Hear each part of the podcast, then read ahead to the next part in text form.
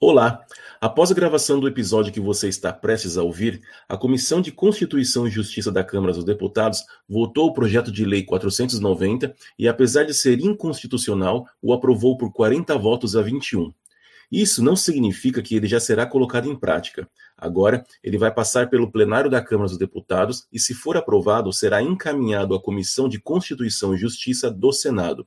Portanto, ainda há algumas fases até chegar à sanção do presidente da República. Esse resultado faz com que os debates desse episódio tenham mais relevância, pois é muito importante que se saiba o que está em disputa. A Ocareté continuará acompanhando os desdobramentos desse processo e reafirma seu compromisso de lutar pelos direitos dos povos indígenas do Brasil.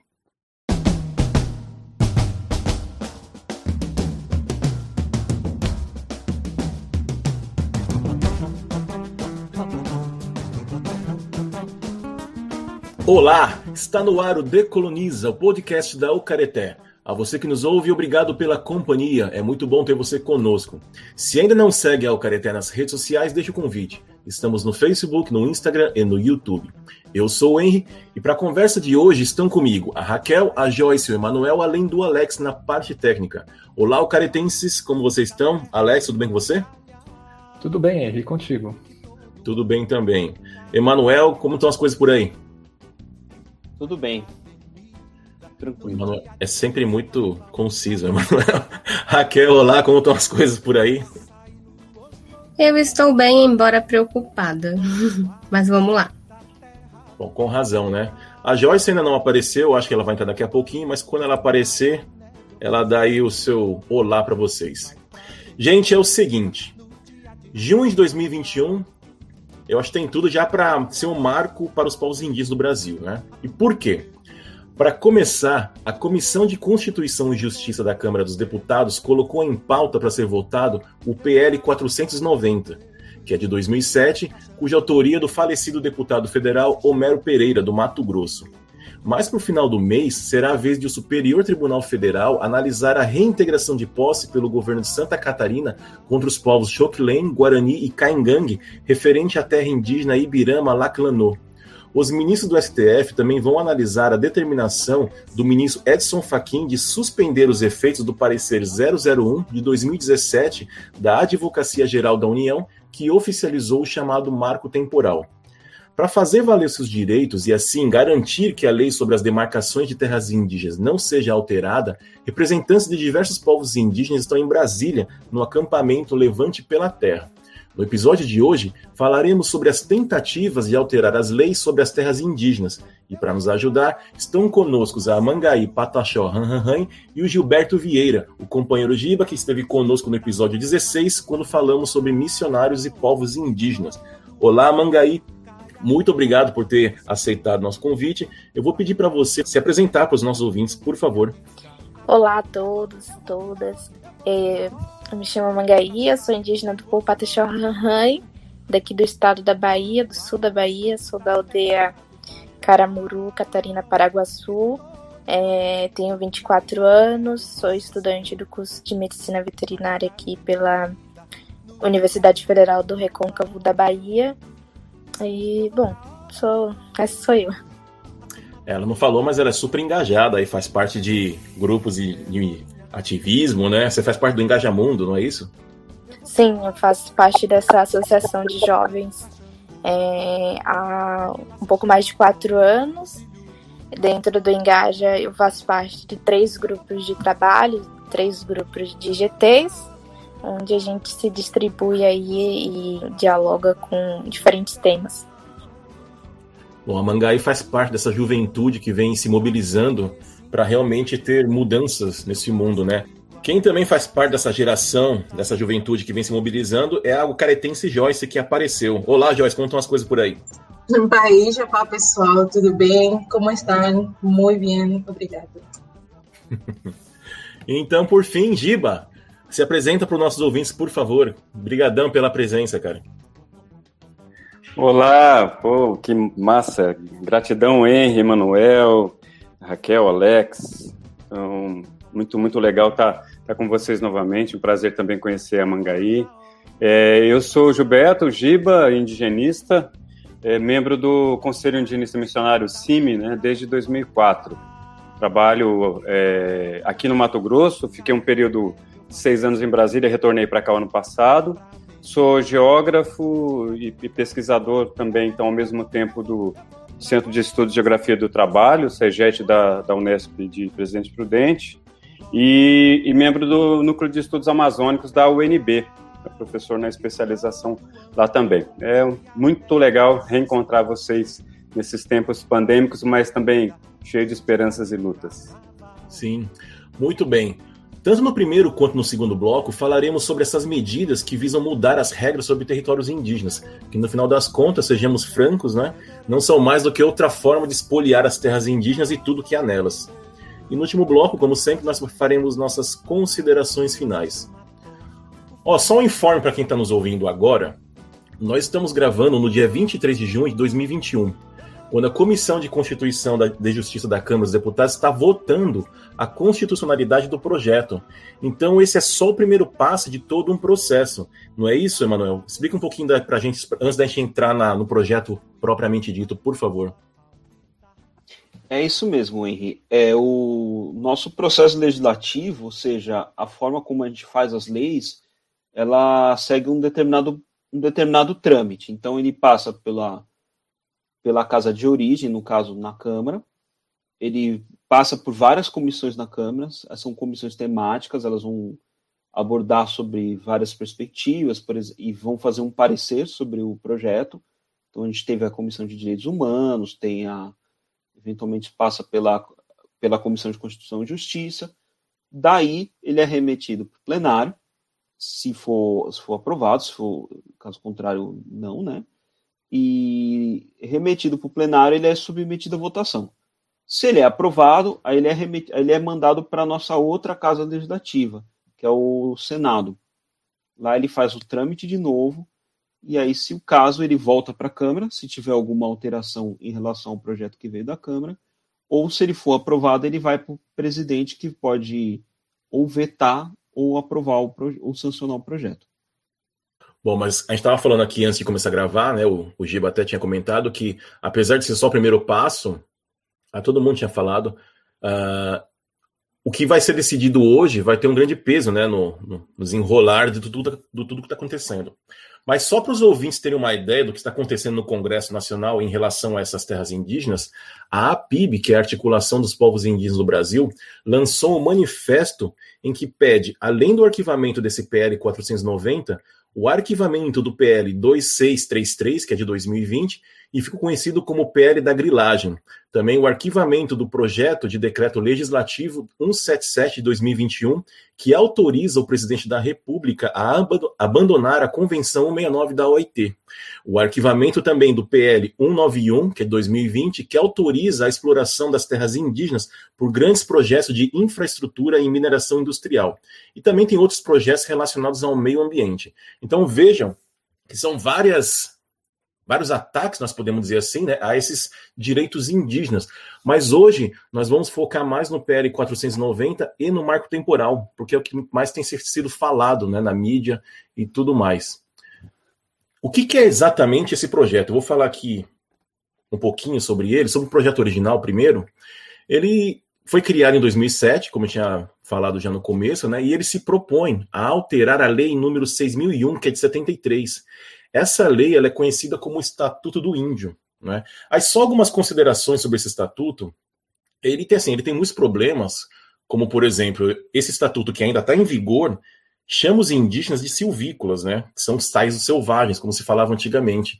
E aí o artigo 19 diz o seguinte: as terras indígenas, por iniciativa e sob orientação do órgão federal de assistência ao índio, que no caso é a FUNAI, serão administrativamente demarcadas de acordo com o processo estabelecido em decreto do Poder Executivo. Ou seja, cabe, cabe à FUNAI fazer toda a pesquisa, a levantar o histórico daquela população na Terra, realmente analisar o vínculo que aquele povo tem com a Terra para então demarcá-la. Aí caberia ao presidente só assinar. Ou seja, quando ele assina que está sendo homologado, aquela terra indígena passa a ser reconhecida. Né? Então, são também outros processos. E aí o PL 490 ele quer mudar como isso funciona. E aí, no caso, em vez de a FUNAI decidir e o presidente homologar, caberia ao Congresso Nacional ser responsável por essas demarcações. E aí, um dos argumentos que eles utilizam é o Congresso Nacional demarcar usando outras leis. E aí, nesse projeto de lei, o 490, tem uma seguinte passagem. Os atos demarcatórios implicam em sobreposições de áreas indígenas às áreas de proteção ambiental estratégicas para a segurança nacional, como, por exemplo, as localizadas na faixa de fronteiras, de propriedades privadas destinadas à produção agropecuária e outras atividades produtivas importantes para a viabilidade econômica de estados e municípios, aquelas ocupadas por obras de infraestrutura, como estradas, rede de energia elétrica e telefônica, de prospecção mineral e recursos hídricos. Por essa passagem, a gente já começa a perceber que tem interesses aí para começar a abrir os territórios indígenas, né? Então veja, sempre desde a, no tempo da ditadura sempre se usou esse argumento da segurança nacional para ter o poder, a ação efetiva sobre é, é, esses territórios indígenas, né? Para ter exatamente o controle. E aí quando você começa a colocar interesse de fazendeiro, ele deixa bem claro aqui, produção agro, agropecuária, tem outras atividades como prospecção mineral e recursos hídricos. Aqui a gente entende claramente o que, que é esta exploração mineral, né? Você tirar uh, ouro e outro, outros minerais que tem nesses territórios todos. E recursos hídricos, uh, grosso modo, são as hidrelétricas. E todos esses projetos aqui, uh, que nós podemos chamar de, de iniciativas econômicas, na verdade, têm um grande impacto para a vida dessas pessoas e também para a natureza né, como um todo. E aí, aqui, só para vocês terem mais exemplos de tudo que está acontecendo. A deputada federal Joênia Wapchana, que é do Rede de Roraima, disse o seguinte: o PL vai trazer uma mudança significativa em termos de demarcação de terras. Não somente o texto original do projeto, mas o substitutivo que foi apresentado pelo relator Arthur Oliveira Maia, que é do DEM da Bahia. De acordo com ela, com a Joênia, esse texto substitutivo traz outras questões, como os condicionantes do caso da Raposa Serra do Sol e o marco temporal. Uh, Emanuel, explica para a gente rapidinho aqui o que, que é esse texto substitutivo. Ele é um complemento ao projeto de, uh, projeto de lei?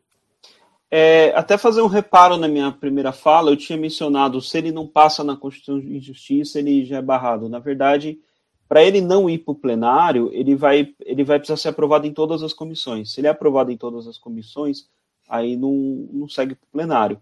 Mas quando ele é, ele recebe um parecer desfavorável em alguma delas, no caso a gente teve um no, de direitos humanos, aí sim ele precisa passar para ratificação, tá? Então só fazer esse, essa correção.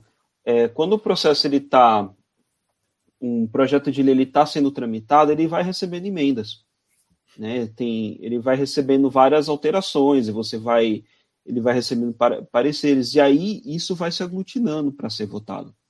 Então, se eu não me engano, esse projeto inicialmente, é, quando a gente olha ali a redação original dele, né, eu até, até peguei ela aqui no, no site da Câmara, quando você olha, ele é curtinho, ele tem três artigos. Ele vai virar, é, fala que é a competência da União, ele vai falar que está dispondo sobre a competência da União nas demarcações de terras indígenas, Aí ele vai ter um artigo que vai alterar o Estatuto do Índio, que vai falar as terras indígenas serão demarcadas por lei.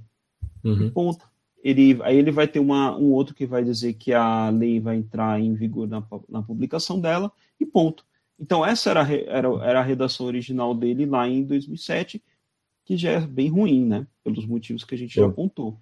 Só que no curso do processo legislativo ele foi recebendo várias, várias alterações e virou esse, essa monstruosidade aí que a gente está tá vendo aí. A Joênia disse ainda o seguinte: quando se coloca em votação o projeto-lei e se considera o texto substitutivo que o relator apresenta, que muda totalmente, também se coloca em votação os que estão em anexo e os textos que estão apensados, que muitas vezes não são analisados e tratam de matérias totalmente inconstitucionais, como a questão de posse e usufruto. Então, o que ela está falando aqui? Que se esse projeto de lei for aprovado, não será só esse projeto original, aí, o 490 lá de 2007, que vai ser aprovado. Mais de outros 20 projetos de lei vão ser aprovados conjuntamente, porque eles estão, digamos, anexados ao projeto de lei 490. Não é isso, Emanuel? Me parece que sim, eu preciso confirmar essa informação. Uhum. Então, é, aí a... Eu, eu, até onde eu sei, funciona dessa forma. Pois é, a Joênia questiona então. Por que a pressa? De quem é a pressa? Quem está querendo colocar um projeto para retaliar os direitos dos povos indígenas no momento de pandemia? A quem interessa? Aqui eu vou abrir para o Giba e para Mangaí. Vocês querem fazer alguma observação, assim, trazer mais complementos para tudo isso que eu já apresentei até agora? A Mangaí quer começar? Pode começar, Giba. Pode, pode seguir. Então, é, Henry e, e, demais colegas, eu, eu, eu acredito que, que, é importante a gente é, entender né, dessa é, é, a, a, a, tramitação no Congresso Nacional, na Câmara principalmente, também no Senado, mas principalmente na Câmara, ela é, é muito visível as estratégias que é, deputados né, têm utilizado, sobretudo aquelas chamadas bancadas anti-indígenas, né? Isso estou denominando assim porque é assim que o, o, movimento indígena tem denominado e nós também, enquanto é, organizações é, aliadas, né? Porque é, a bancada é, ruralista, né, que é a frente parlamentar da agropecuária, que, é, que a gente chama de né, conhecido como bancada ruralista, mas também os setores vinculados à mineração e outros e outras é, empresas que querem explorar as terras indígenas, eles vêm utilizando do chamado jabuti, né, que é um pouco isso, o jabuti dentro do, do, da gíria do parlamentar é aquela proposta que ela vai, muitas vezes, como se fosse escondida dentro dessas propostas, e aí, de fato, você pode estar tá, tá votando né, naquilo que está vendo e, de fato, aprovando aquilo que não está muito visível. Então, essa é a importância, muitas vezes, que deputados e, de, e deputadas é, é, aliados né, dos povos têm feito esse trabalho de, de quase de garimpagem desses projetos. Né? Nós fizemos um levantamento em 2017, uma publicação, um congresso anti-indígena, eram mais de 100 propostas, né, de, pro, propostas de, de, emenda à Constituição, projetos de lei, que focavam a, a, a, o retrocesso no que diz respeito ao direito constitucional, né, aquilo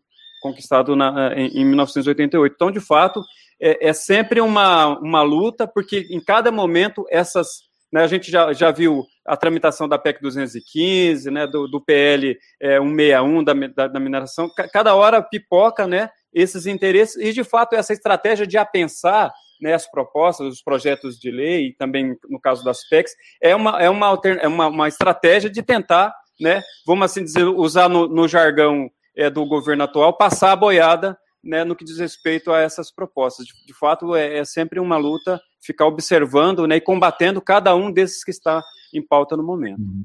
Uhum.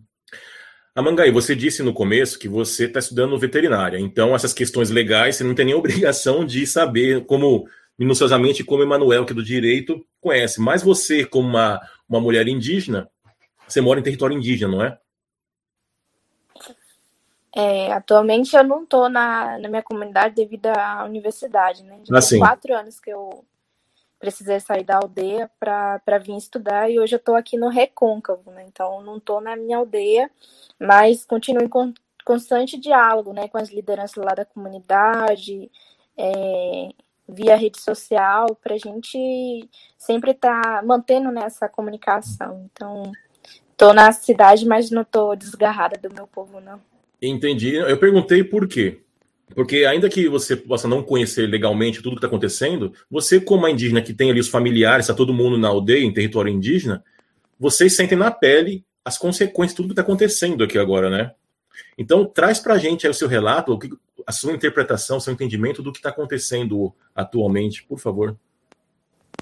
Eu, eu vejo assim, que mesmo eu não sendo da área do, do jurídico, né, do direito, é, sinto essa necessidade de pesquisar em, em, diferentes assuntos, né, que compromete a existência e vida do meu povo, né, dos povos indígenas. Então, mesmo a gente tendo uma certa limitação, muitas vezes na compreensão dessas leis que não foram criadas por nós e não foram feitas para nós, povos indígenas, pelo contrário, ela é usada, né, muitas das vezes aí como artifício, né, como mecanismo aí de é, legalizar, né, de, de de, enfim, de regulamentar esse genocídio que é tão explícito, né, nesse governo né, atual, inclusive, né, a gente tenta buscar, né, de, de entender isso e simplificar na linguagem para tentar é, comunicar e explicar isso para outros jovens indígenas que muitas vezes não têm conhecimento do que sem, são esses projetos de leis, né? E que são muitos, né? São muitas propostas, muitas ameaças, né? De violação aos nossos direitos, que para além de ser um direito que está ali na Constituição Federal, é também um direito originário, né? À terra, ao território e aos demais nossos direitos, né? Pela autonomia dos povos indígenas. Então, é uma, é uma linguagem muitas vezes é, técnica, né, jurídica, mas a gente entende que todas essas propostas aí é para acabar com os povos indígenas. E é uma luta que não se iniciou, né, esse ano, não é se iniciou esse governo atual, é uma luta aí que já perpassa, que já dura mais de 500 anos, né, então os povos indígenas vivem em constantes ameaças há mais de 500, né, 21 anos, aí 20 anos, né, então é, é, de entender né, o que são essas propostas, para que a gente possa estar se mobilizando e se articulando também nas nossas bases para fazer esse enfrentamento contra essas tentativas de extermínio né, aos povos indígenas. Raquel, como você está vendo tudo acontecendo aí agora? Eu também sigo acompanhando e tentando compreender essa linguagem da, das leis, né, dos projetos de lei também, né? Não só como foi falado a PL 490, mas também também todas essas outras e outras né, ideologias e, e, e conceitos que vão sendo colocando, né, colocados é, indo contra a Constituição e contra né, outros direitos que foram conquistados através de luta, né, até como os direitos da Convenção 169, que diz respeito né, à demarcação de terras indígenas. Né.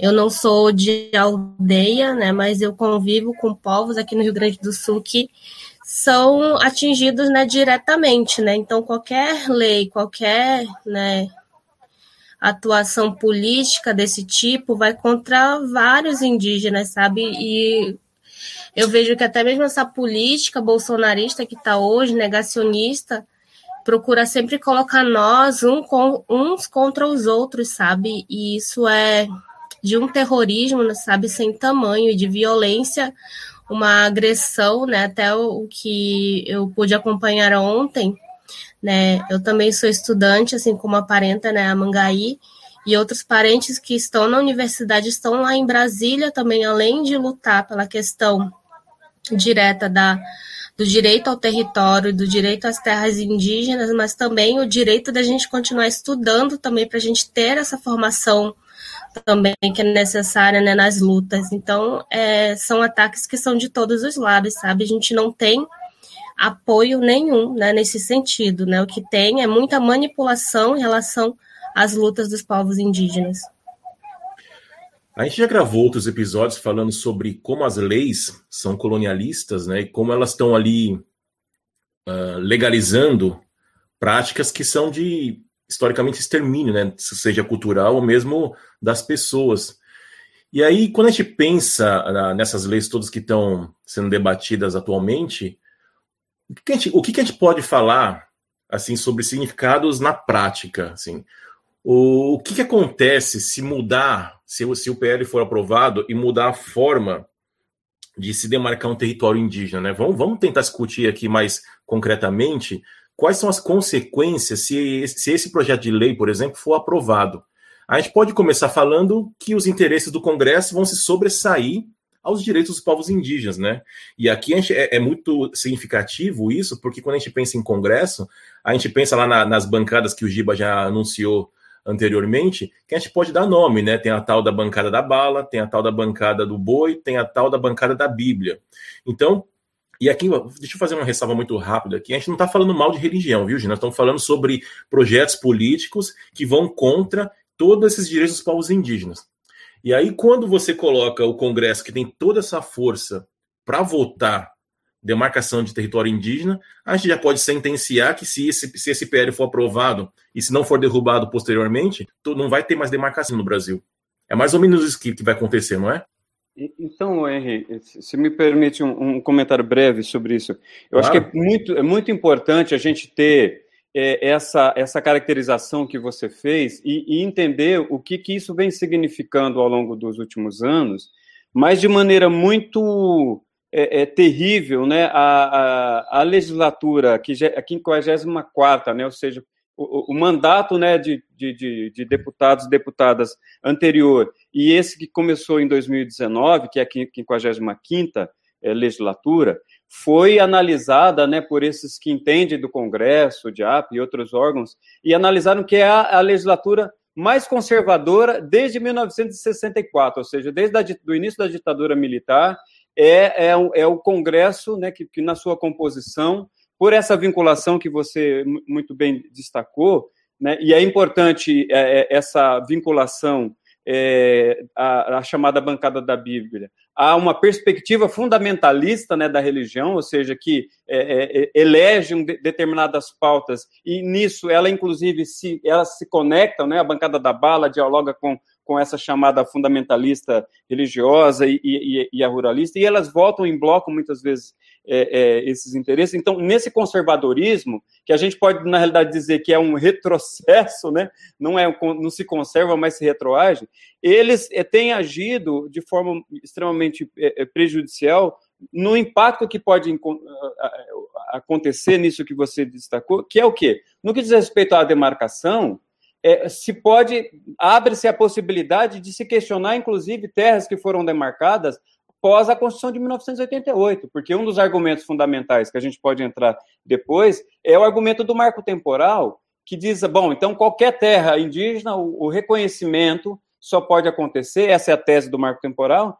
é, aquelas em que os povos estivessem em 5 de outubro de 88, ou se eles estivessem questionando isso na justiça, ou em conflito, né? mas é bom a gente sempre entender que antes de 5 de outubro de 88, os povos indígenas eram tutelados pelo Estado, então eles não poderiam acessar a justiça diretamente. Então, ou seja, é dizer o seguinte, né, qualquer massacre, qualquer expulsão que aconteceu antes disso, né, ela está legitimada, porque eh, os povos não teriam eh, esse, esse direito. E aí abre-se uma possibilidade de questionar muitas demarcações de terras que hoje estão, entre aspas, pacificadas, né? ou seja, que já estão com os direitos garantidos. Então, abre um precedente de questionamento né, é terrível de demarcações, inclusive, que aconteceram, e de outras que estão demandadas né, e que não, não aconteceriam.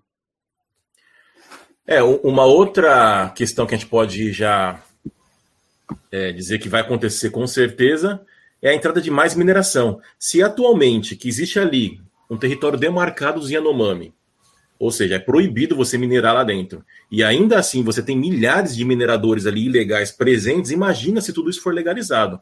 E Não. aí descamba de vez tudo isso que está acontecendo, né?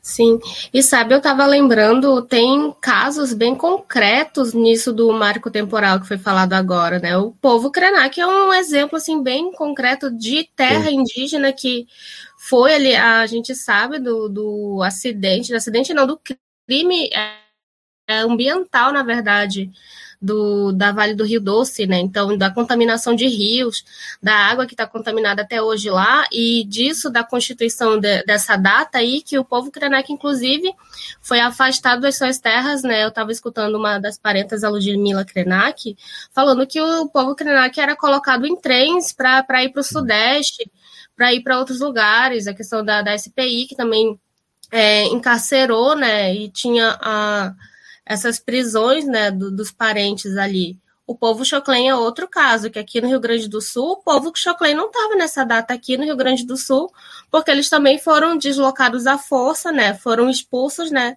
da sua terra e estavam até hoje que estão nesse território que hoje é Santa Catarina e que também está ameaçado, sabe? Então, para onde que, que os povos vão se não tem para onde ir? E a gente na cidade a gente não está é longe disso não, porque o que que dizem pra gente no, no racismo, né, que é que é que tá espalhado, que já foi tão difundido que dizem que a gente tem que ir pro mato, sendo que para é, é, é, sabe essa pergunta, né? A gente existe, mas como que a gente vai existir sem condições se o plano é exterminar todo mundo, sabe? É bem aquela frase, né, da daquela escritora, até me fugiu o nome agora, do, de eles combinaram de nos matar né? Então, combinaram há muito tempo, sabe? Não é de hoje, não.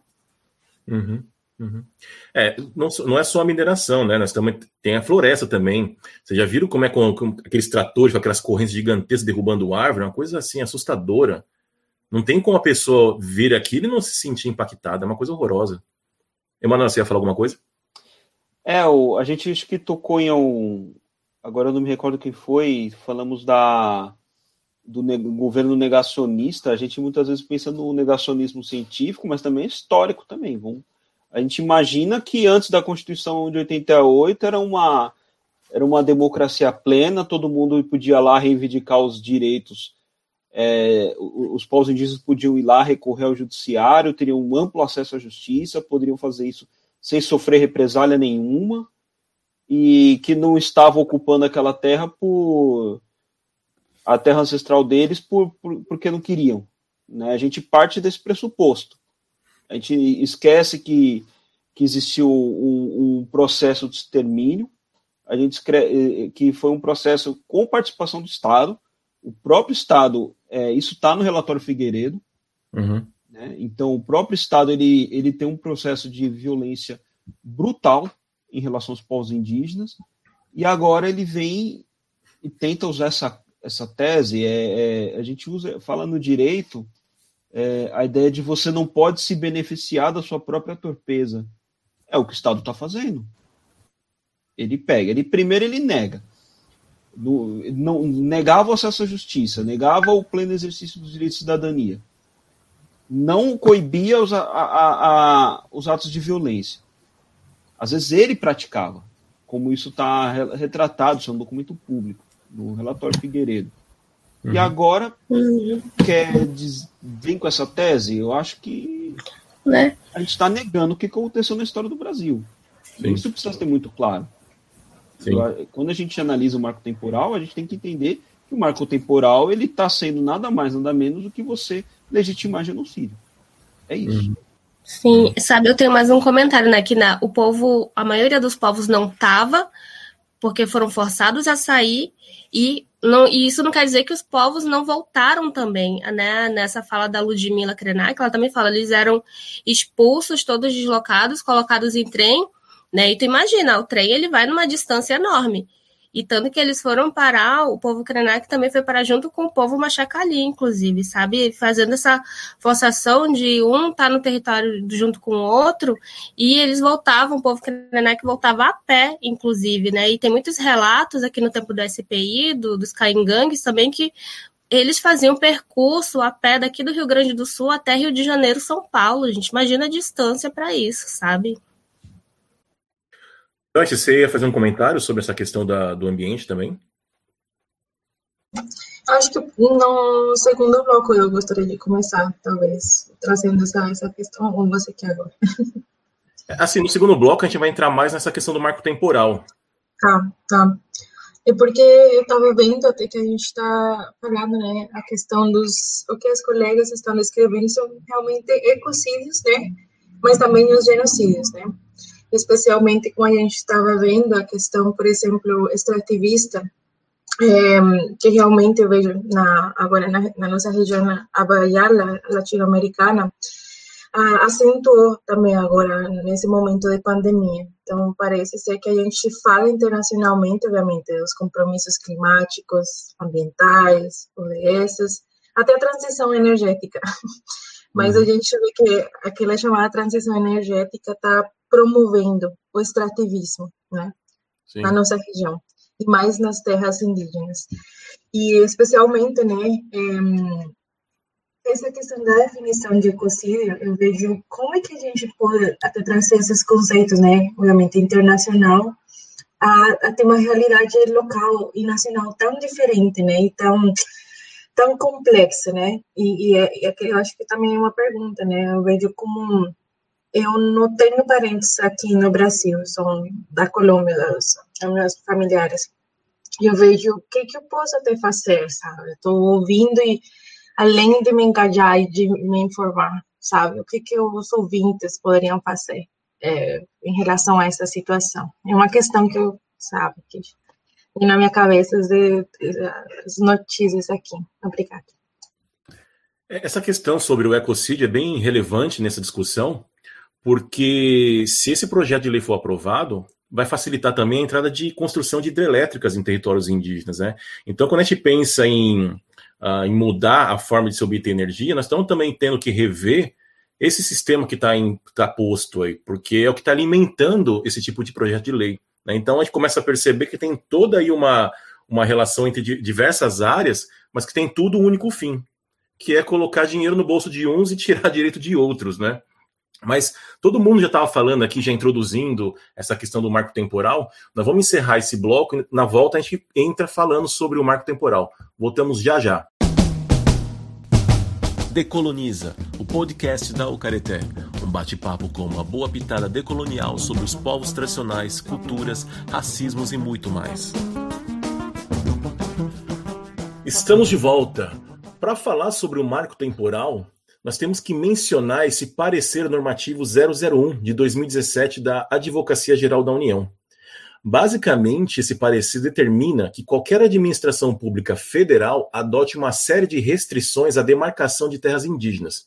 Entre essas restrições está a tese do marco temporal que o Giba já tinha levantado. E o que é isso? É, como ele já tinha falado também, essa tese diz que os povos indígenas só teriam direito à demarcação de terras que estivessem comprovadamente sob sua posse em 5 de outubro de 88, ou seja, no dia que foi promulgada a Constituição Federal. E aí todo mundo já adiantou aqui o absurdo que é pensar nesse, nessa data como marco de, de posse da terra, porque o Emanuel já tinha trazido para a gente. Olha, como é que você está negando todos os povos que foram expulsos, que foram uh, chacinados, que sofreram genocídio e cujos de, eh, descendentes estão vagando por outras regiões. E você começa a. Na, gente, é, é uma perversidade, na verdade, isso, né? Você está querendo trazer, por uma lei, uh, uma revisão da história, parece. O, o Emanuel tinha trazido já algumas informações sobre o, o, o relatório Figueiredo.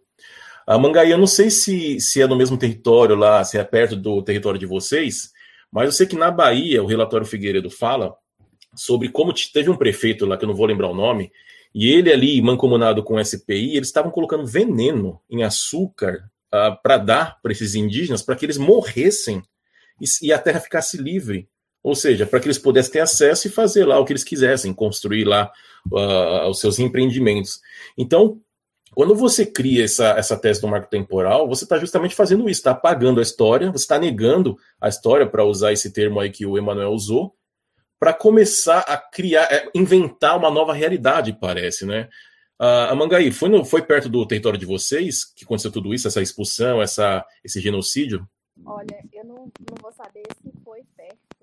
Só, só, só um minutinho, o seu, o seu som tá bem baixinho, dá pra... Tá, tá ouvindo?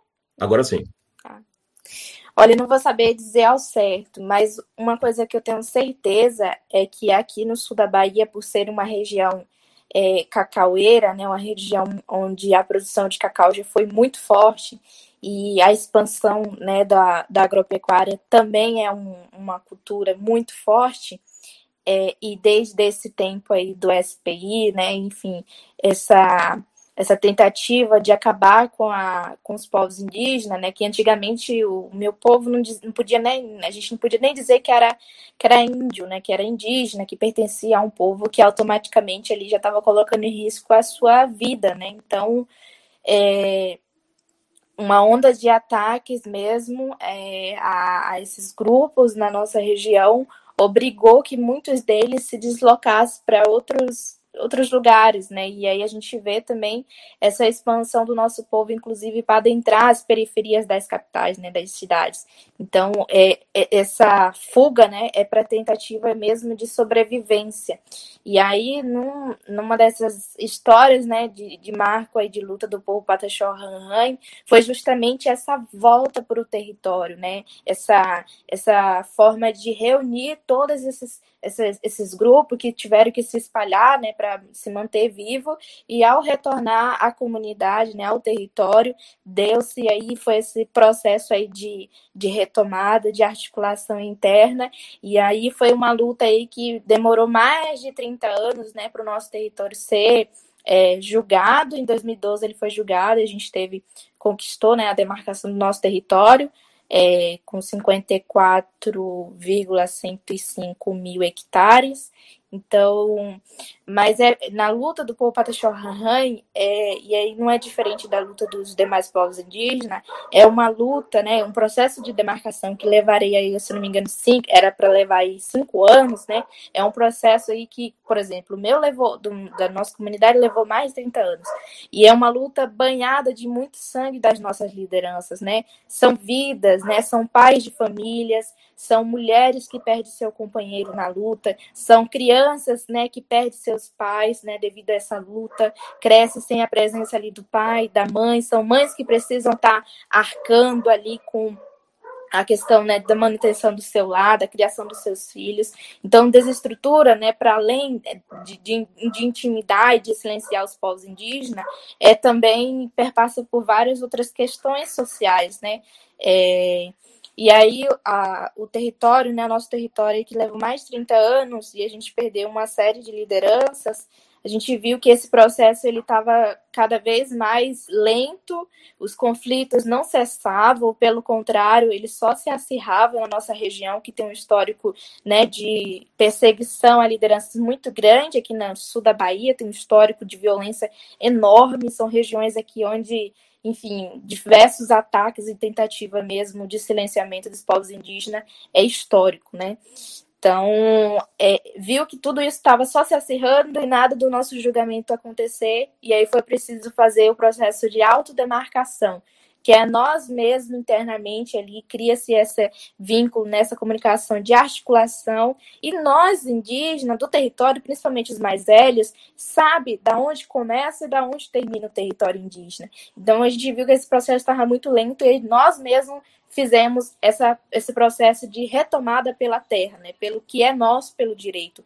E esse processo é, ele foi marcado por muitos conflitos na nossa comunidade, é, que de vir Força Nacional, de vir uma série de, de, de polícias né, para o município de Pau-Brasil, é, eu lembro que a cidade, assim, ninguém entrava, ninguém saía, quem era da aldeia não podia entrar na, na cidade, é, os indígenas que saíam da aldeia para comprar algo na cidade tinham que vir escoltado, as lideranças também tinham que ser escoltadas, então criou uma, uma acirrou, né, um, um, uma zona ali de conflito muito tensa. Em 2012, é, e agora esse ano, a fez aí, completou nove anos, se eu não me engano, que o nosso território foi julgado. Então, assim, a gente pensava assim que com o território demarcado, e isso era um pensamento muito forte por parte das pessoas mais velhas da comunidade, que com o território demarcado os problemas iriam cessar, iriam terminar. Pelo contrário, aí que a gente veio entender que os problemas só estavam começando. Então, nós, Pataxó-Ranhan, mesmo tendo território demarcado, a gente enfrenta a crise hídrica, porque o povo Pataxó-Ranhan não tem mais água para beber, tem que ter PD de carro-pipa que traz água da cidade. A gente tem um território todo maltratado, todo judiado pela produção, né, expansão da, da agropecuária da região, né, praticada aí pelos fazendeiros. Então, toda a nossa área foi desmatada, né, foi é, árvores nativas foram derrubadas para abertura de pasto, né, a, expansão do, do, pasto de man, manga, né, para a criação do gado. E, e, várias nascentes, né, secaram, e aí a gente enfrenta uma onda de outros problemas, né, que mesmo com território demarcado, é, os problemas não cessaram, né? Então a continuidade, né, dessa, desses crimes, né, que, que a gente enfrenta para além, é claro, de dessas questões jurídicas, né? A gente enfrenta esse, esse essa tentativa agora mesmo de sobrevivência e para a gente tentar garantir o mínimo, ainda mais nesse momento, nessa conjuntura pandêmica, né? Onde uhum. a gente necessita de água, né, para, enfim, fazer todos os nossos procedimentos, a gente só vê o descaso em relação à saúde dos povos indígenas, os direitos dos povos indígenas. Então, a luta dos povos Pataxó-Ranhan foi uma referência aqui no estado da Bahia, é, do quanto que a gente precisa estar articulado, né, e o quanto que essas violações de direito, na verdade, é só uma tentativa mesmo colonial, né, de exterminar com os povos indígenas. Uhum. É, a, Raquel trouxe também o, o dado ali dos Caingangue do Sul, eu acho que é significativo a gente mencionar esses exemplos todos, porque isso mostra como essa tese do marco temporal não pode ser usada, porque historicamente o próprio poder público, o próprio govern governantes, políticos atuavam para tirar esses indígenas de suas terras para poder distribuir para outras pessoas. No caso dos Caingang, eu lembro assim com mais precisão, porque eu cheguei a, a mencionar na minha tese, o governador na época era o Leonel Brizola, né? Ele estava querendo fazer a reforma agrária no, no, Rio Grande do Sul. Ele criou, inclusive, o INCRA lá estadual, eu não lembro qual que era a sigla, mas era uma entidade destinada a fazer a distribuição de terra para os colonos que não tinham terra. E aí, nesse ímpeto, ele fez o quê? Ele pegou, fez justamente o que a Raquel falou, colocou os caingangues em caminhões. Aliás, vocês conseguem achar esses relatos, porque depois eles conseguiram encontrar algum desses grupos. E aí um, uma liderança caingangue fala: olha, tem um grupo que a gente nunca mais encontrou. Então as pessoas simplesmente desapareceram por aí, sabe? É uma coisa atroz. As pessoas sumiram. Então pensem como é chegar caminhões do Estado, colocar sua família dentro, levar para qualquer lugar e abandonar. E você já não tem mais nada. Você não tem terra, você não tem mais lugar para ir. Você está assim, a esmo no, no, no, nada ali andando, não é? E aí nós também. Eu acho que também cabe mencionar aqui a, a, a do, da Bahia eu acho que o Nordeste é bem sintomático para a gente falar sobre territorialidade e como essas pessoas foram expulsas. Aí eu sempre lembro, Giba, você, lembra da música lá, o Carcará, Pega, Mata e Come, que ficou bem famosa na voz da Maria Bethânia, e tem um trecho que ela começa a mencionar as porcentagens da população, das populações que saíram dos seus estados para migrar para São Paulo, Rio de Janeiro, né? E ali, com certeza, dentro daquela porcentagem toda, tem muito indígena, né? Então, quando a gente pensa também em você tirar a pessoa do território, nós estamos, não é só um processo de você chegar com arma, expulsar e matar. Também tem uma conjuntura econômica que é que, que, é, que, que leva a força essas pessoas a abandonarem seus territórios, né? Eu acho que nós temos que analisar também uma conjuntura de uma forma mais abrangente para entender que não é tão simples falar que a pessoa não estava lá no território, no tal do no dia que a, que a no 5 de outubro, quando a Constituição foi, foi criada. Porque, olha, nós temos aí, muito próximo desse 5 de outubro de 88, um grupo gigantesco de pessoas que simplesmente tiveram que sair de suas terras porque eles iam morrer se ficassem lá, né?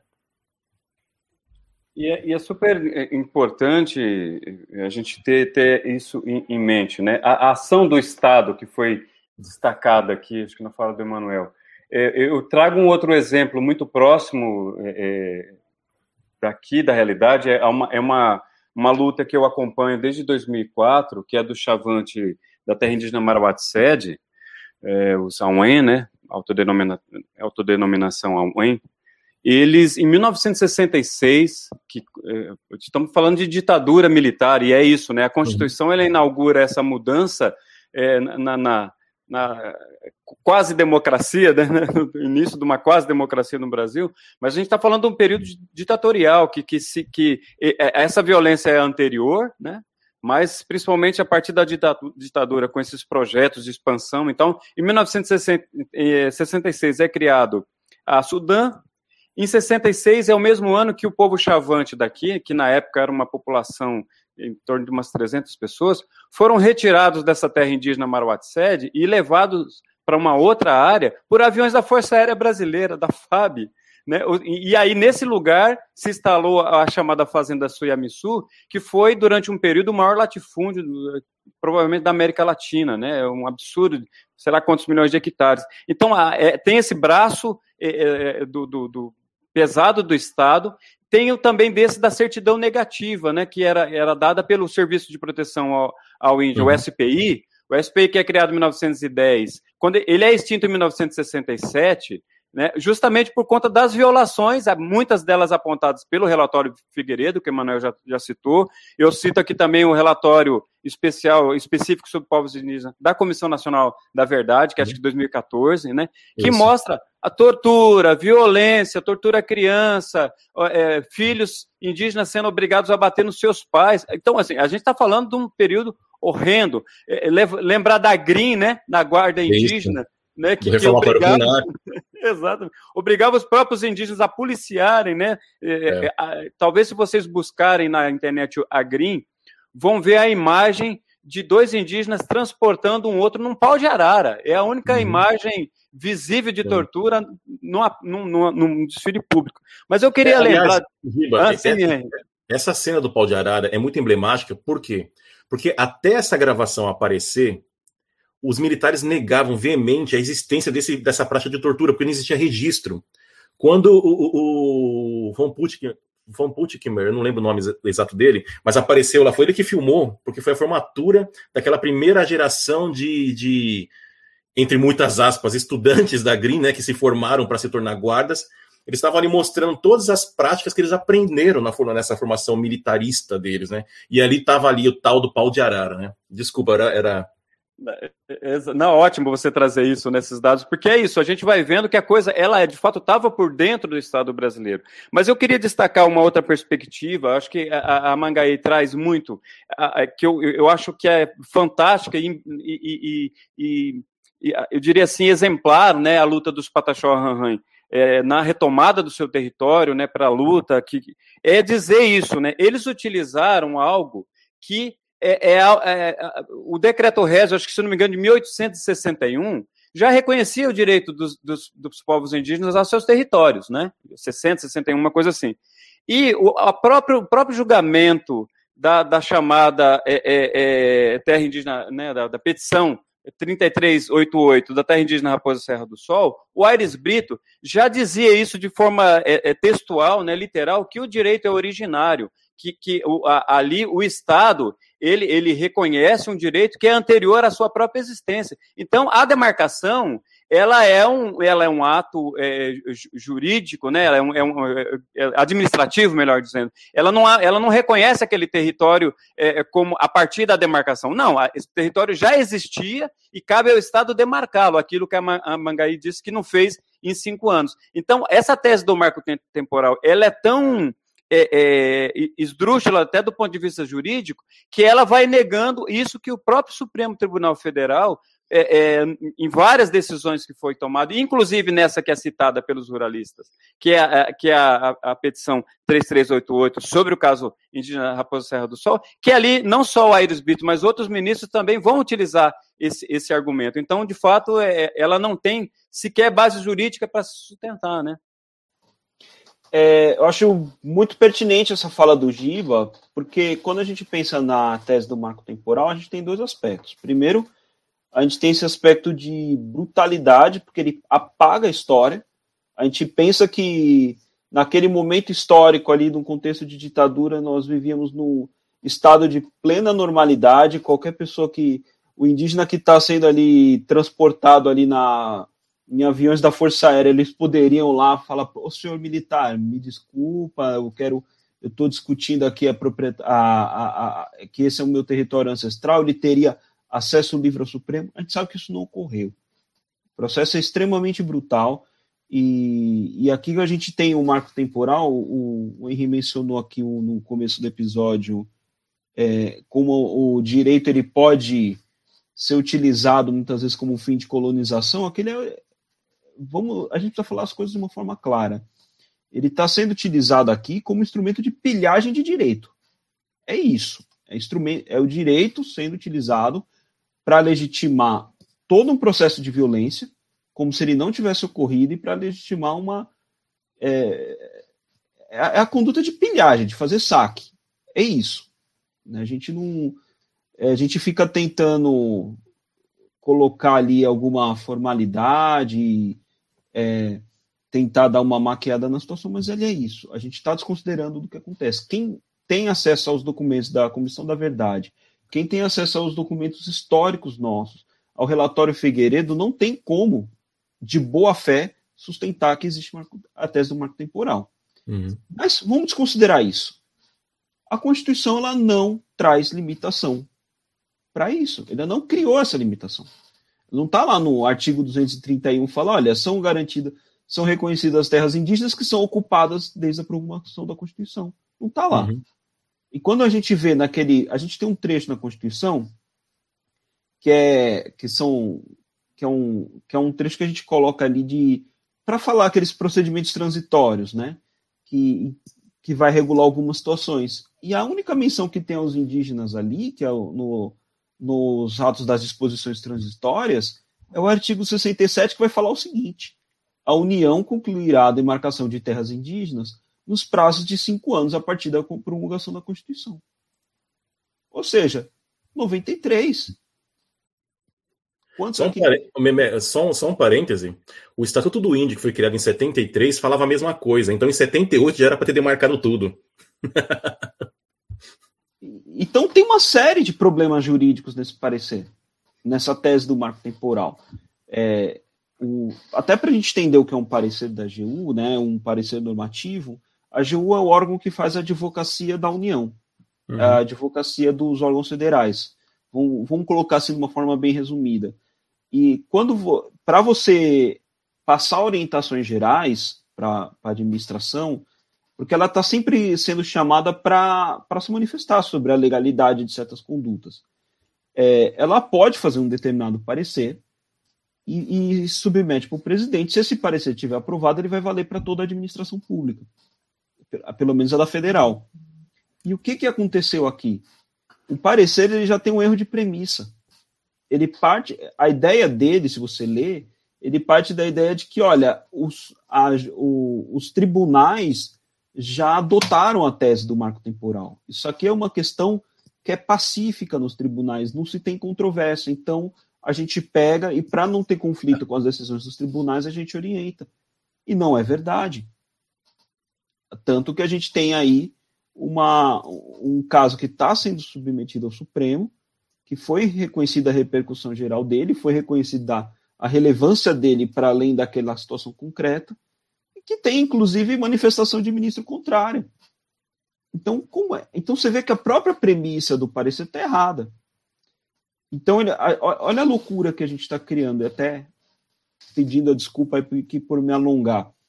A gente está promovendo o apagamento histórico, porque é um apagamento histórico, a gente está indo contra um texto que está claro na Constituição, que não tem, não tem nenhuma ressalva, ou seja, se a Constituição não fez, não é atos que é, pareceres ou até leis que estão abaixo dela que podem fazer, e ainda está usando isso como uma premissa falsa.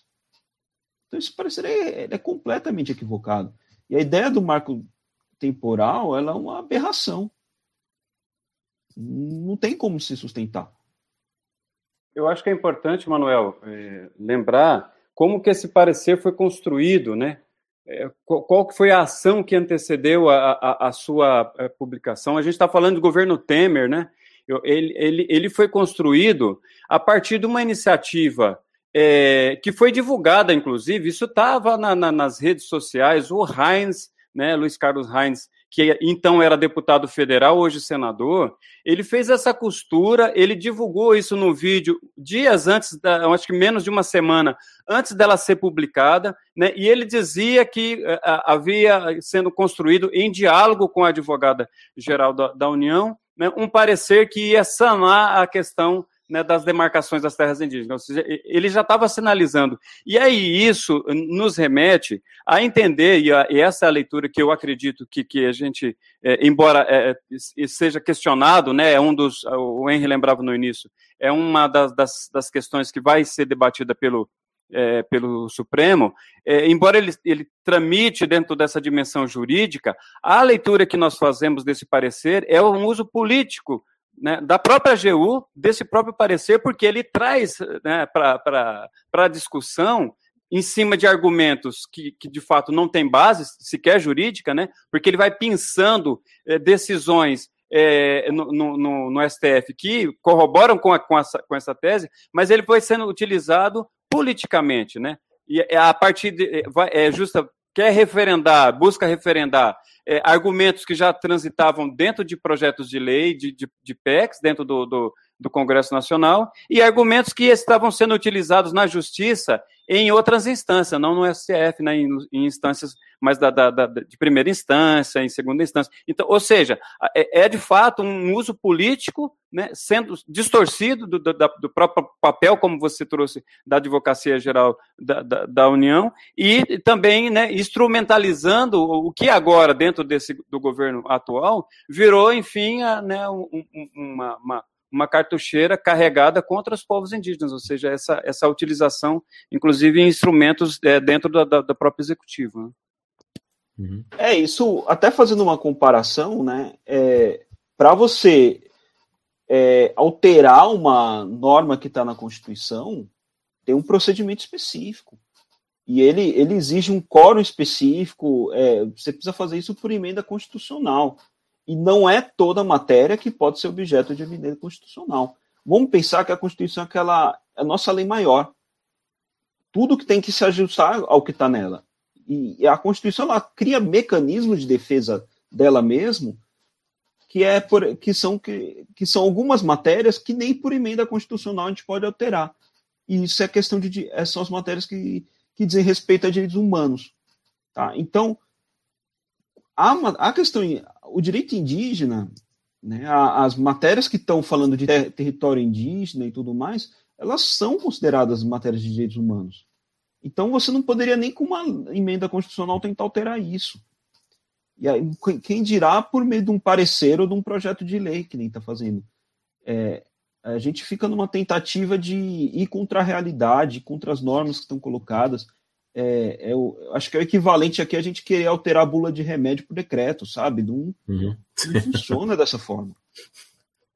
É, para complementar essa tua fala, Emanuel, não é à toa que tem esse projeto de lei que, que autorizaria o presidente a tirar o Brasil né, da Convenção 69, porque a Convenção 69 é o que fortalece o que está na Constituição.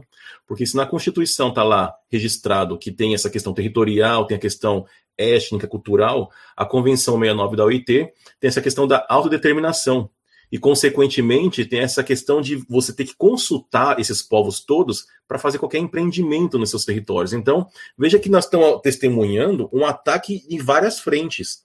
Então, você cria ali uma série de leis, todas as leis possíveis, para se uma não der certo e a outra entrar, você vai ter um mecanismo para conseguir concretizar aquilo que você quer, não é? E aí, a Thaili não está aqui presente hoje, porque ela está em Brasília e ela está lá acompanhada dos parentes todos, fazendo essa resistência, essa pressão toda na, na Câmara. Mas ela atacou de repórter hoje e mandou aqui um relato. Eu vou colocar para vocês escutarem.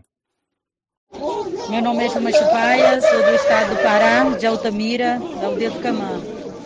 Nós estamos aqui reunidos com os demais parentes em Brasília. Estou com uma comissão de nove jovens é, para somar força na luta contra esse projeto de lei 490 que fere totalmente os nossos direitos territoriais e coloca em risco a nossa vida, a nossa cultura e principalmente a demarcação dos territórios.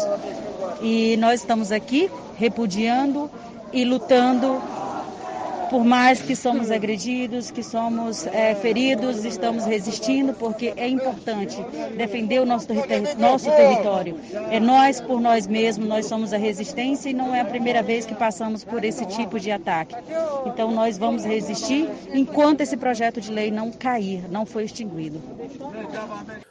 A Thaili ia gravar mais relatos, mas infelizmente ela ficou sem bateria. De qualquer maneira, deixo aqui registrado meus agradecimentos a Thaili por ter colhido esse relato e nos enviado. E com isso terminamos esse bloco. Voltamos já já para nossas considerações finais. Decoloniza, o podcast da Ucareté. Um bate-papo com uma boa pitada decolonial sobre os povos tradicionais, culturas, racismos e muito mais. Estamos chegando ao final de mais um episódio. Amangaí, muito, muito obrigado pela presença. Você quer fazer alguma consideração final? Bom, é, também, né, tô, sigo aqui é, acompanhando, vou seguir acompanhando aqui a, o destrinchar, né, dessa, uhum. dessa PL 490, né, que é um, a gente bem sabe e muito mais ficou esclarecido, acredito que aqui, o quanto isso retrocede, né, os direitos indígenas, é, deixar esse chamado, né, para todos que escutarem o podcast, para, enfim, os demais jovens que tiverem acesso a esse material, que nos ajude, né, é, abrace a causa indígena como a sua também, né, acho que o momento agora não é de, de fazer distinção, de, é, distinguir, né, fazer essa é, separação, né, a gente está aqui defendendo partido A, B, a gente não está defendendo partido político, a gente está defendendo vidas, né, acho que é importante essa conscientização no sentido de que a causa indígena, que a luta indígena é essa luta humanitária, né, é uma luta que, para além do direito, né, de viver dos povos indígenas, é pelo meio ambiente, né, pelo direito da juventude, é pelo direito das nossas crianças e adolescentes, né, pelo direito de viver, da gente ter água limpa, né? Então, se os povos indígenas já desempenham seu papel, sua atuação na luta e conservação da nossa biodiversidade, acho que a sociedade brasileira ela precisa reconhecer que o Brasil é território indígena, que o marco temporal ele é inconstitucional, ele é na verdade essa tentativa de apagamento histórico, né, dos povos indígenas. Então, é preciso reconhecer o papel dos povos indígenas, sua contribuição, né, nesse sentido e, e ficar atento, né? Porque todas essas essas propostas de leis nacionais que acontecem aqui no Brasil, ela automaticamente ela pode contribuir e contribuir de forma negativa, né, para fragilizar, né, para enfraquecer esses direitos também a nível internacional. Então, para além de fazer essa pressão, né, a nível estadual, né, dialogar com esses deputados, né, com esses representantes a nível estaduais, é também fazer e fortalecer essa repercussão a nível é, mundial né, a nível internacional, né, que esses casos eles sejam julgados, né, que sejam denunciados, porque o que está acontecendo no Brasil é esse genocídio, mas é genocídio através das leis. Né? Então, acho que é importante da gente tomar a paz e conhecimento, porque apesar dessas leis não foram criadas para o nosso povo e elas de forma bem pensada também não foi construída e não são feitas para entendimento do povo, a gente precisa dialogar, né? E acho que é assim que a gente vai compreendendo, né, o que que acontece, quais são esses essas tentativas né, de extermínio de genocídio dos povos indígenas.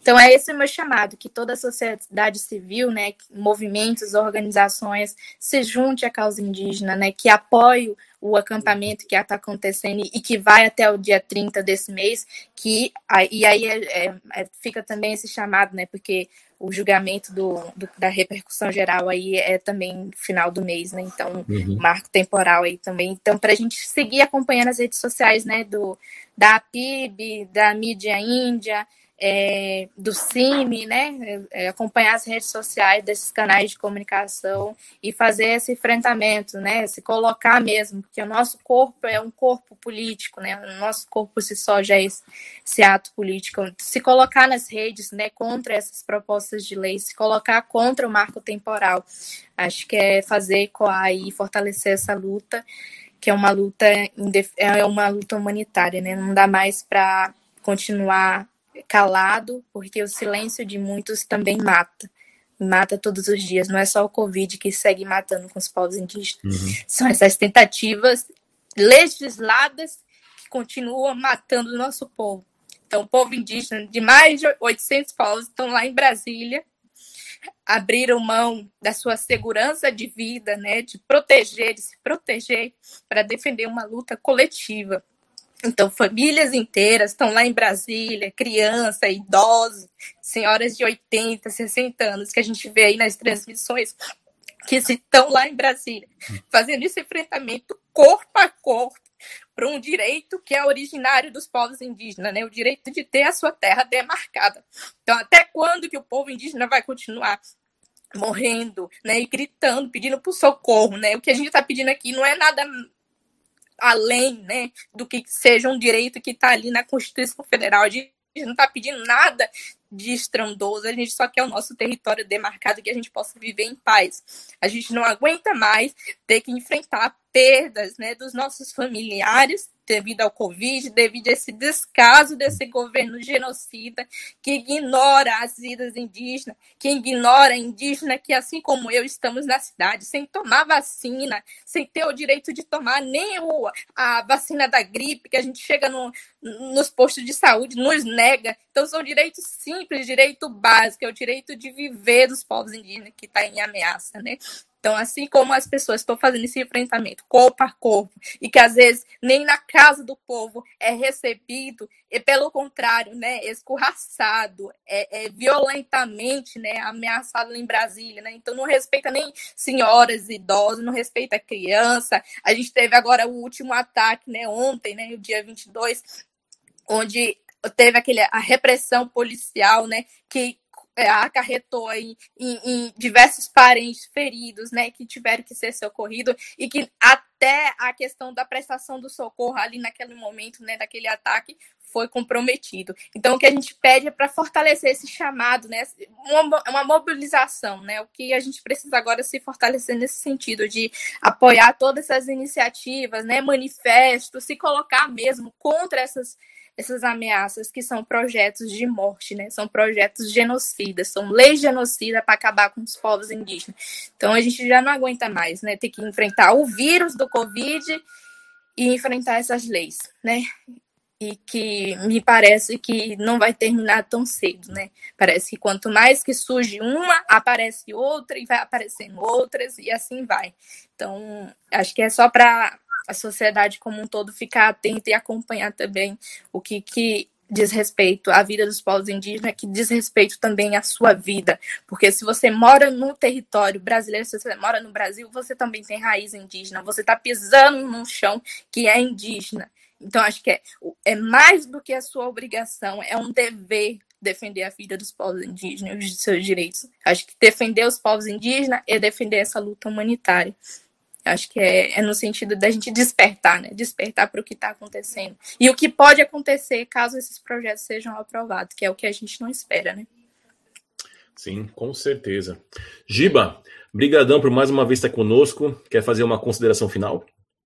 Henri, e demais, dessa vez a minha consideração é um agradecimento muito especial a Mangaí por essa sua sua fala tão, tão linda, né, que nos, nos instiga, no, nos, nos confirma, né, na, na, de que a gente está eh, do lado certo da história, né, combatendo junto com os povos, uhum. né, nessa, nessa luta dura. Eu queria lembrar o Brett, né, é, é, nesse momento, infelizmente, não estão levando primeiro uns, depois outros, né, a gente sabe que, ao mesmo tempo que se ataca os direitos dos povos indígenas, se ataca o direito dos trabalhadores e das trabalhadoras no que diz respeito a, a, a direitos duramente conquistados, né? É, é, a questão administrativa que vão é, as universidades, ou seja, é um ataque que nos pega a todos e todas e todos ao mesmo tempo. Então é importante, né, é, essa fala de Amangaí que a gente de fato esteja atento e forte e, e, e a tudo e na luta, né? Eu acho que quando a gente eh, tiver possibilidade, nesse momento, já quem tomou a segunda dose ou não está indo para as ruas, né? Infelizmente, a, conjuntura, o governo se tornou mais perigoso que o vírus, como já diziam lá na Colômbia e aqui também, e é por isso que a gente está vendo os povos indígenas né, correndo esses riscos, como a Magaí já falou, em Brasília, mas estão defendendo, né, que a gente se some a eles de alguma forma, né, e, e a todos os trabalhadores e trabalhadoras, né, para de fato é, defender os direitos, né? É isso. Eu agradeço à comunidade ocaretense que eu me sinto parte, né, e que a gente continue descolonizando através desse importante instrumento. Valeu, pessoal. Muito grato. E continuaremos. Brigadão. Raquel, quer fazer alguma consideração final?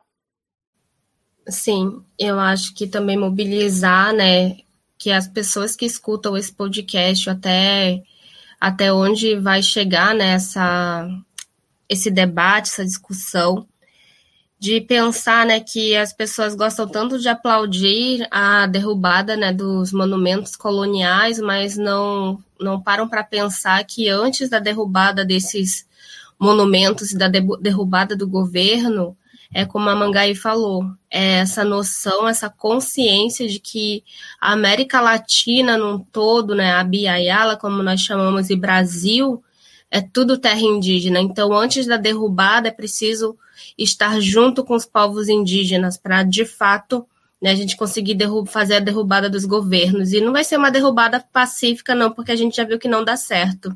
Né, porque a gente sempre vai ser atacado, a gente sempre vai ser criminalizado, o que está acontecendo é, um, é uma, uma criminalização, é crime, na verdade, do, do Estado contra a gente, pois é, são crimes racistas, inclusive, né, para cima da gente, de nos chamarem de índios assassinos. Já, o, o racismo já começa aí do não respeito às nossas nações indígenas, aos nomes dos nossos povos, né, do reconhecimento da autodeterminação, como foi falado também.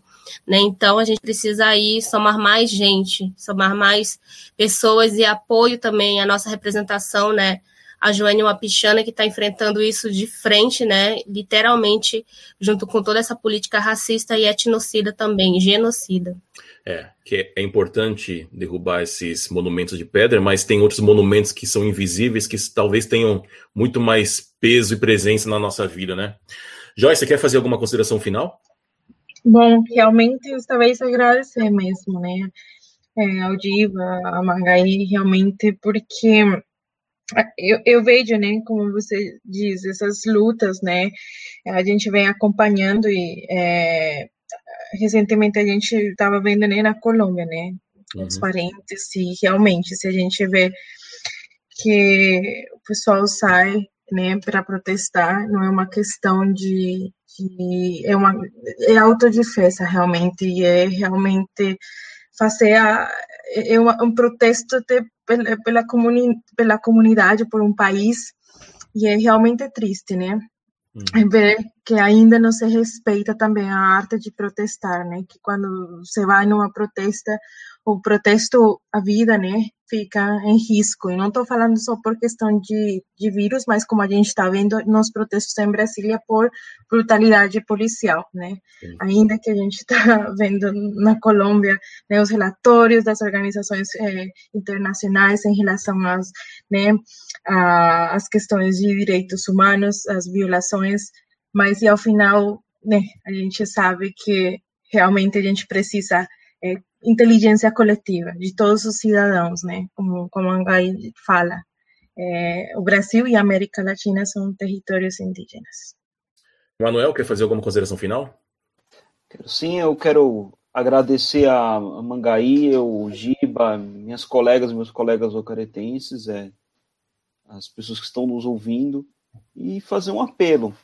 A gente tem que parar para refletir para saber que tipo de sociedade, que tipo de Estado a gente quer se é um que está baseado em solidariedade, que está baseado em respeito mútuo, ou se é um que sai passando por cima das pessoas e, e fica e que tenta apagar os fatos. Eu acho que a gente precisa encarar a nossa história, é, saber que não, não adianta o que a gente faça agora, a gente vai mudar o passado, mas a gente pode mudar o, pode mudar o futuro. Né? E, e, é, e isso é um chamado que a gente tem que que a gente tem que se fazer. Porque quem está no parlamento está com o nosso voto. Nós elegemos as pessoas que estão lá. Nós temos responsabilidade pela forma como elas votam. Nós temos responsabilidades pelo, pelo que a gente cobra ou deixa de cobrar. E a gente precisa entender que quando eu tenho uma violação de direito humano, em qualquer lugar que seja, seja no Brasil, seja na Colômbia, eu estou atingindo a toda a humanidade. Então não dá para eu achar que ah, é só com aquele grupo é só com aquela minoria. Não, isso, isso afeta toda a humanidade. Você vai enfraquecendo esse sistema, que é um sistema que foi conquistado a muita luta e que está tendo muita luta para manter. Então, esse é o apelo para quem está nos ouvindo, para a gente botar a mão na consciência, cobrar as pessoas que a gente tem que cobrar e refletir aí sobre o nosso papel político. Sim, bem importante tudo isso. Para o episódio de hoje, foram consultados os sites do ISA, do CIMI, do Diário do Centro do Mundo e da APIB, todos relacionados a esse tema. Os links estão disponíveis na descrição do episódio. Todos nós seguiremos acompanhando os desdobramentos no Congresso Nacional, mas por hoje é só. Mais uma vez, muito obrigado a Mangai e Giba, obrigado Joyce, Raquel, Emanuel e Alex, muito obrigado ouvintes pela companhia. Procurem a Ocareté no Facebook, no Instagram e no YouTube. Até o próximo episódio. Beijos e abraços caretenses. Tchau.